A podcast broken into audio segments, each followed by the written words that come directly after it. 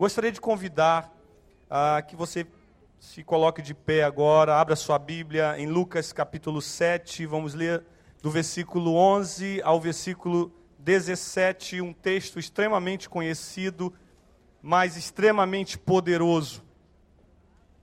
Lucas, o Evangelho segundo Lucas, capítulo 7, versículo 11 ao versículo 17.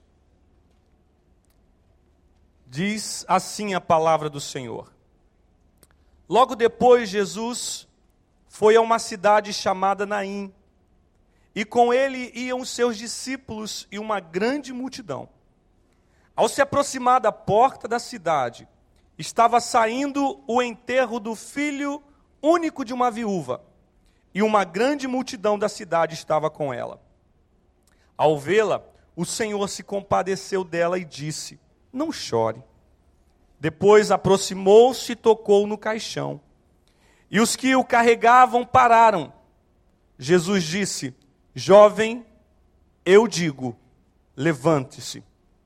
O jovem sentou-se e começou a conversar. E Jesus o entregou à sua mãe. Todos ficaram cheios de temor e louvaram a Deus. Um grande profeta se levantou dentre nós. Diziam eles: Deus interveio em favor do seu povo. Essa notícia sobre Jesus espalharam-se por toda a Judéia e regiões circunvizinhas. Feche seus olhos agora. Pai querido, nós te louvamos, nós te agradecemos. Ó Deus, por tudo que já foi, tudo que já vimos aqui, tudo que participamos aqui, pelos batizandos, as pessoas que te confessaram diante da igreja, diante dos homens, diante dos familiares. Deus, pelos louvores, pela oração, pela intercessão, por tudo que aconteceu, nós te louvamos, Senhor. E o que nós pedimos agora, Espírito Santo, é que tu fales ao nosso coração de forma poderosa, que tu fale a cada coração aqui. Ó Deus, e que cada um possa, essa palavra possa vir de encontro à necessidade de cada pessoa que aqui entrou. Em o nome de Jesus. Amém e amém. Pode se assentar, queridos. Ah, é interessante como nós, muitas das vezes, somos influenciados, a nossa, a nossa visão da vida, nossa, o nosso emocional, o nosso estado emocional, é influenciado diretamente por pessoas que passam por nós. Há pessoas que passam por você e deixam um rastro de alegria tão grande, né? A gente que passa por nós e, e vem aquela felicidade, vem alegria, vem o gozo. Você pode até estar tá passando, está passando por alguma situação difícil, mas aquela pessoa consegue transformar aquele ambiente e fazer daquele ambiente um lugar agradável, um lugar bom onde ah, estar. No entanto, o contrário também é verdadeiro. Há pessoas ah, que uma frase define a presença delas no lugar. Aquelas pessoas que têm o espírito de estragar tudo. Já viram isso? Gente que tem o espírito de estragar tudo. E quando essa pessoa chega, ela traz ah, uma sensação ruim. Você estava bem, mas de repente, ah, lá fora existe uma expressão para isso. A pessoa chega carregada.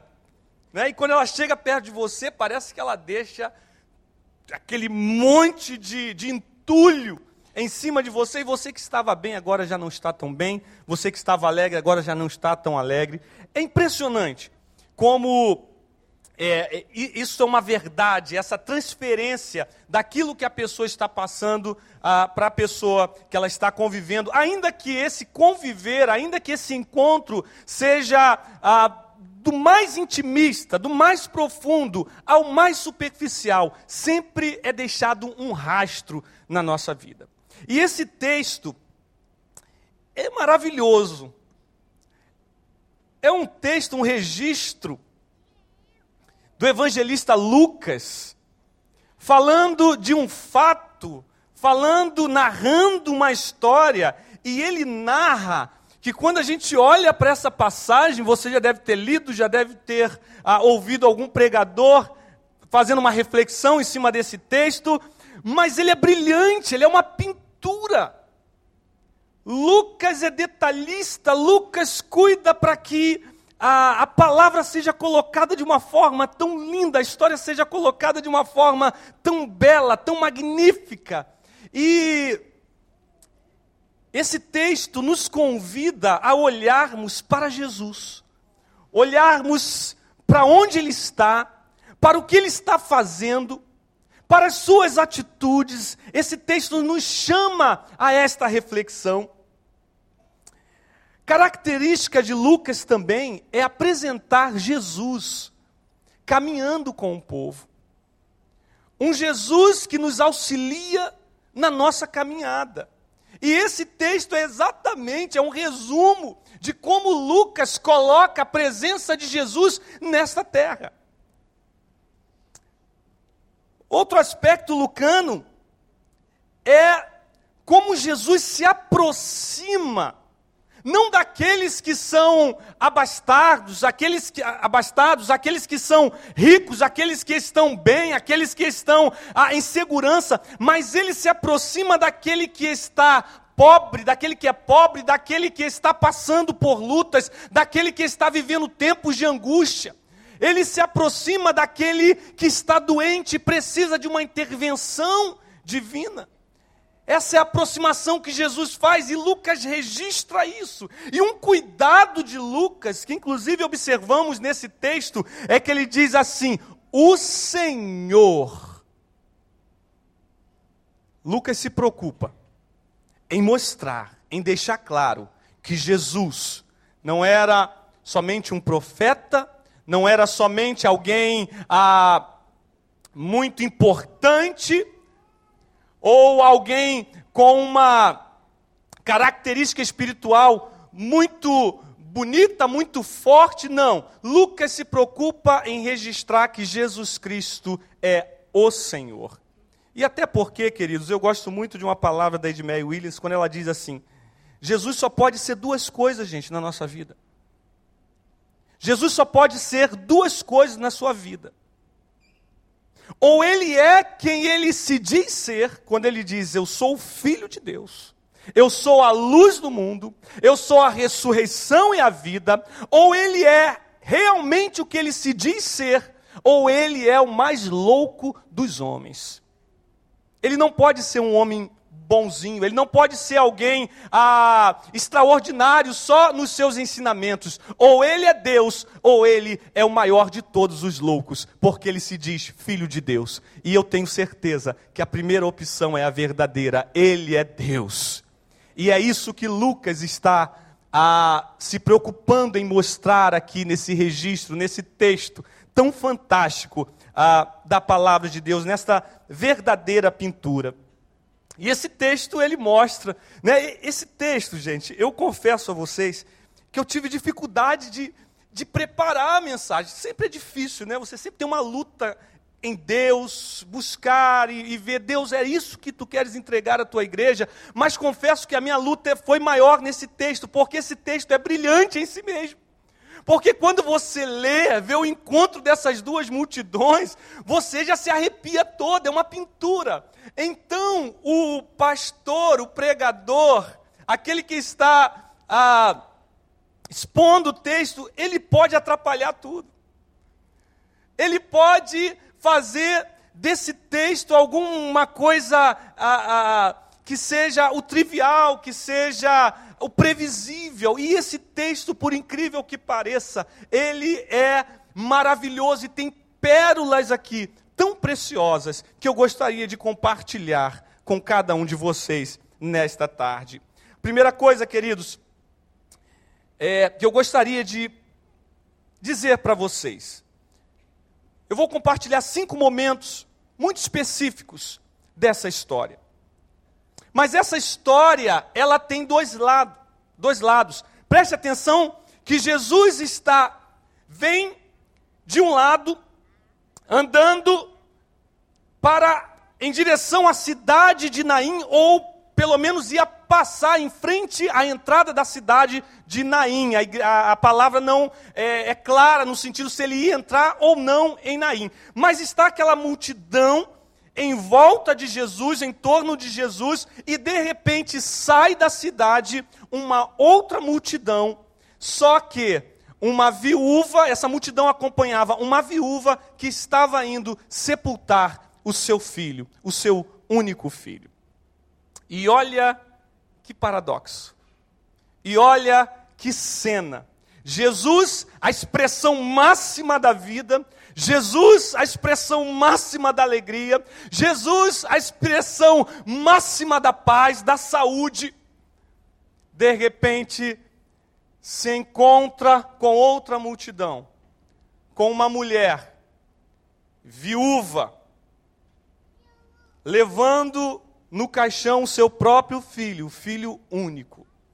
E este é o cenário em que nós vemos que Lucas vem mostrar a grandeza do Criador, a grandeza de Jesus, o poder de Jesus, ah, e como ele trata o seu povo. E preste atenção então, porque esse texto ele fala daqueles que estão andando com Jesus. Existe uma multidão que está andando com Jesus, e essa multidão precisa observar as atitudes, precisa observar cada movimento de Jesus, porque nós nos dizemos cristãos, porque somos seguidores dele. Ora, se somos seguidores dele, devemos andar como ele andou. Amém, queridos? Mas existe uma outra multidão, e também está aqui dentro, que é uma multidão que está experimentando o sofrimento, está experimentando a dor, está experimentando a, o luto, está experimentando a morte, está experimentando na sua vida a perda, está experimentando a morte, o sepultamento de alguém, de alguma coisa muito importante na sua vida. Temos os dois grupos aqui. E Jesus ensina ao primeiro grupo, e Jesus quer dizer ao segundo grupo que Ele é a sua esperança. Queridos, o primeiro momento que eu gostaria de compartilhar com vocês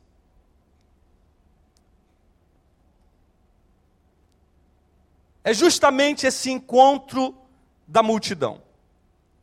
Esse encontro da multidão, ele como exemplo máximo da realidade da vida. Ora, Hoje nós temos um grupo de pessoas aqui, como eu já disse, que está andando com Jesus, que está experimentando a vida de Jesus, a paz que só Jesus pode dar, mas tem um outro grupo também que está experimentando o contrário. Mas essa realidade ela acontece em todos os níveis, em todas as áreas da nossa vida. Lá no seu trabalho, você vai encontrar pessoas que estão vivendo momentos bons momentos de alegria, momentos de paz, momentos de abundância, mas está experimentando também, tem outras pessoas experimentando uma dor, experimentando uma perda. Esse é o paradoxo da vida, esta é a realidade da vida. Essas duas multidões, o encontro dessas multidões é a realidade da vida. Você quer ver uma coisa? No mesmo hospital, onde entra um pai apressado, para não perder o nascimento do seu filho e registrar todo aquele momento lindo.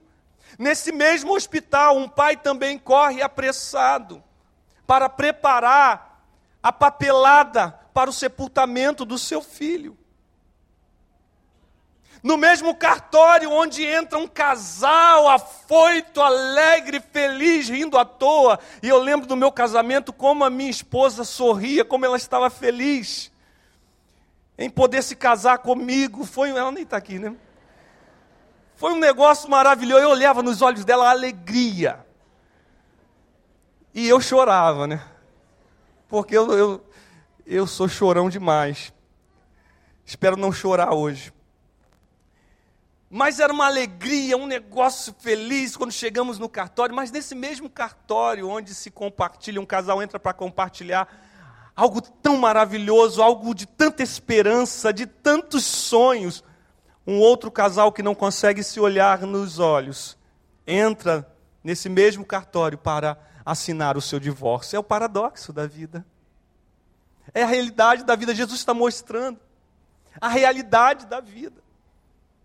E mais do que isso, um dia nós podemos estar chorando, sorrindo, outro dia podemos estar chorando. Esta é a vida, queridos. A grande pergunta nesta noite é: de que lado você está? Você tem podido sorrir? Você tem sentido a alegria de Deus na sua vida? Você tem sentido a paz para viver a sua vida? Ou você se encontra do outro lado? Você não precisa responder aqui, mas responda para si mesmo. Ou você se encontra do outro lado, onde você chora e só Deus sabe o quanto você tem chorado? Eu ouvi hoje de uma jovem mulher que por tanto sofrimento, ela foi para um hotel tomou muitos remédios para dormir. E ela disse depois, graças a Deus, conseguiu acordar, mas ela disse depois assim: Eu dormi para tentar esquecer os meus problemas. Quem sabe hoje você está aqui pensando: Meu Deus, eu queria dormir e acordar só daqui a um tempo, quando tudo isso tiver passado, que lado você está? E como eu disse, se você está vivendo alegria, observe os passos de Jesus, querido. Se você faz parte da multidão que está feliz, que está alegre, observe os passos de Jesus. E se você está em tristeza, em angústia, que você possa, em o nome de Jesus, crer que Deus pode falar ao teu coração e mudar a tua situação hoje.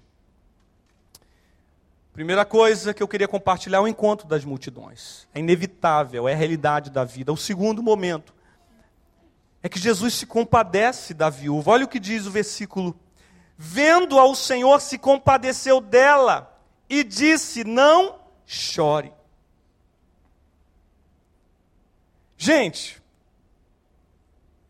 Jesus parece até meio indelicado, porque uma das coisas que nós aprendemos, nós pastores, quando a, a, vamos estudar para aprender, para saber como lidar, é, como trazer uma palavra de conforto no funeral, a primeira coisa que você é, é aprende é nunca diga para aquele que está em luto, não chore. Não é isso, pastor Daniel? É o tempo de luto. É um tempo de choro.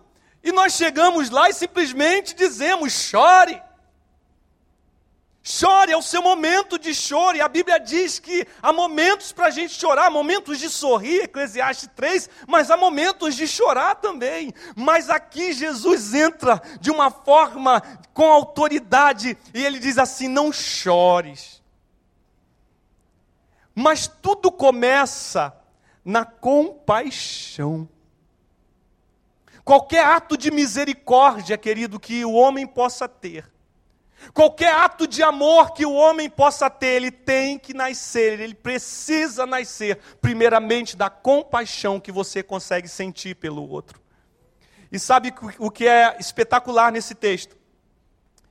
É que Jesus não busca o poder Jesus não busca o show, fazer o show da fé ali, não. A primeira atitude de Jesus é sentir a dor daquela mulher, é ir de encontro à dor daquela mulher. A primeira preocupação de Jesus é amar, e porque Ele ama, todo o poder lhe foi dado nos céus e na terra. Você quer ver uma coisa? Você quer ver a, a, alguém ter uma atitude atitude extraordinariamente forte, extraordinariamente ah, ah, desafiadora. Deixa, ah, observa uma mãe obs, olhando seu filho em perigo. Você vai ver o que esta mulher é capaz de fazer. Por quê? Por causa do amor. Jesus se preocupou em amar, e por isso, em todo o tempo, havia manifestação de poder em, nele. Jesus se compadeceu daquela mulher.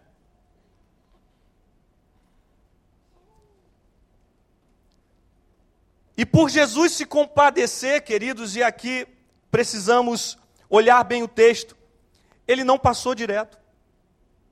Ele simplesmente não falou, não, eu estou bem, eu não tenho problemas, quem tem problemas é ele, quem tem problemas é ela, eu não tenho problemas, vamos passar direto. Não, Jesus simplesmente parou. Ora, se vocês se diz e, e, se encontra na multidão em que Jesus está, está aqui o ensinamento para o seu povo. Pare quando você vê alguém em aflição, pare quando seu amigo do trabalho estiver em aflição. Se compadeça dele, sinta a dor dele. Agora você que está aqui do outro lado, eu quero dizer para você que o Senhor Jesus te vê, que o Senhor Jesus tem olhos de misericórdia sobre a sua vida, que o Senhor Jesus sente a sua dor e mais, que o Senhor Jesus diz: "Não chore". E quando ele diz não chore, ele não está sendo indelicado, mas ele está dizendo: "Não chore, porque hoje eu vou fazer algo especial, eu vou trazer alegria na sua vida". Só Jesus podia fazer isso, queridos. Terceiro lugar, terceiro momento impressionante é quando Jesus para o enterro. Que coisa terrível! Que coisa mais antiética! Jesus simplesmente para o enterro, e a Bíblia diz que ele tocou no esquife, e quando eu era pequeno, olhava no esquife, eu falei, Senhor, isso é um osso perto do fêmur, alguma coisa assim? Isso é um osso do braço? E depois eu vim descobrir que esquife é o caixão da época, que também podia servir de uma maca. Jesus toca no caixão, Jesus para o enterro, ah, de uma forma abrupta. Sabe o que isso diz para a gente, queridos? Que há momentos na nossa vida, há momentos na sua vida e na minha vida, na vida daqueles que estão andando com ele daqueles que estão andando do outro lado. Há momentos na nossa vida, gente, que só um toque do Senhor, só um toque de Deus para parar a situação, impedir a situação que está nos levando para a morte. Você crê nisso, querido? Há momentos que só o toque poderoso de Deus. Há momentos, queridos, que só uma intervenção que seja do próprio Deus para dizer: para, não é mais esse caminho que eu tenho para você, eu tenho uma nova direção na sua vida. Só o próprio Deus pode fazer isso, e ele pôde parar aquele enterro, porque ele era Deus, porque ele é Deus, e hoje Deus pode parar também esse cortejo fúnebre que talvez esteja acontecendo na sua vida. É interessante que aquela mulher levava naquele caixão o que ela tinha de mais precioso. Gente, pergunte para uma mãe que perdeu o seu filho o que significa conduzir o caixão do seu próprio filho. O passado daquela mulher era comprometido. Ela havia perdido o seu amor, o seu marido, que era o seu provedor, que era o seu consolo, que era o seu travesseiro. Passado comprometido, o seu presente levando o próprio filho, dor extrema. E o seu futuro era mais tenebroso ainda, porque naquela época não tínhamos, irmãos, o NPS. Naquela época, quem sustentava a viúva era o filho. Era o filho. E agora o seu único filho, ela não tem. Além de experimentar a dor, ela experimenta a insegurança, a incerteza do futuro. Mas Jesus para aquele enterro. Na semana passada estivemos no enterro do Guilherme. Paradoxo da vida, né? Que nós falamos aqui. O Guilherme falece num dia e no outro dia, o seu priminho está nascendo. Como lidar com isso, né? A dor de uma perda, a alegria de um novo nascimento, é a vida, é o paradoxo da vida. Mas o que me chocou, o que me trouxe. Eu, eu confesso que eu fiquei muito doído com a morte. E eu fiquei, me deu uma revolta no coração tão grande. Eu falei, Senhor, o porquê da morte? E é claro que depois Deus veio ministrar, Deus disse, Júnior, isso é só uma passagem. Eu também odiava a morte, por isso eu morri, para trazer vida para você. Mas aquela mãe, ela não tinha mais o seu filho. Depois de ficar alguns minutos, quase meia hora, com seu filho morto nos braços, acalentando e ali tocando seu filho, aquele filho é arrancado dela, colocado dentro de um saco e ali dado alguns paninhos e eu vim trazendo ela, trazendo-a no, no carro, e eu percebi ela muito cansada, que ela ficava cheirando aquele paninho. É, sepultar um filho, queridos, é deixar aquilo que você mais ama. Aquela mulher estava vivendo aquele momento mas Jesus parou aquele enterro, e glória a Deus por isso. Você crê que Deus pode parar uma situação fúnebre na sua vida? Diga amém. Deus pode, Ele é Senhor. E aqui vem o embate mais forte da noite. O filho unigênito da viúva versus o filho unigênito de Deus. Jesus agora encara a morte, Jesus agora olha para o menino e diz assim: Menino, eu te digo, levanta-te. Quem sabe o Senhor está dizendo hoje pro seu, no seu casamento, no seu relacionamento familiar com seu filho, conjugal, lá no seu trabalho, o Senhor está dizendo assim: levante-se, tenha vida agora. Quem sabe hoje você pode ouvir essa palavra do Mestre. Sabe o que diz a palavra do Senhor? Que imediatamente o menino se levantou. Oh, aleluia! Imediatamente o menino se levantou, sentou-se e começou a falar.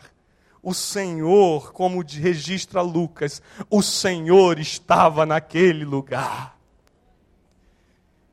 E em último lugar, para a gente concluir, a Bíblia diz que todas aquelas pessoas ficaram admiradas. As pessoas ficaram aterrorizadas com aquilo, porque afinal de contas, você, de contas, você imagina alguém que está num caixão, já quase na cova, e essa pessoa de repente levanta. Será que você ficaria naquele lugar? Dá um pouco de arrepio, né? Principalmente se fosse no cair da tarde, à noitinha. E as pessoas ficaram atemorizadas, mas elas ficaram cheias de louvor no coração. E diz a palavra do Senhor que essas notícias sobre Jesus se espalharam por toda a Judéia e todas as regiões circunvizinhas. Querido, eu concluo dizendo: seja qual for a multidão em que você está, você depende da graça de Deus para viver. Jesus está disposto a tocar sua morte Jesus está disposto a sentir a sua dor.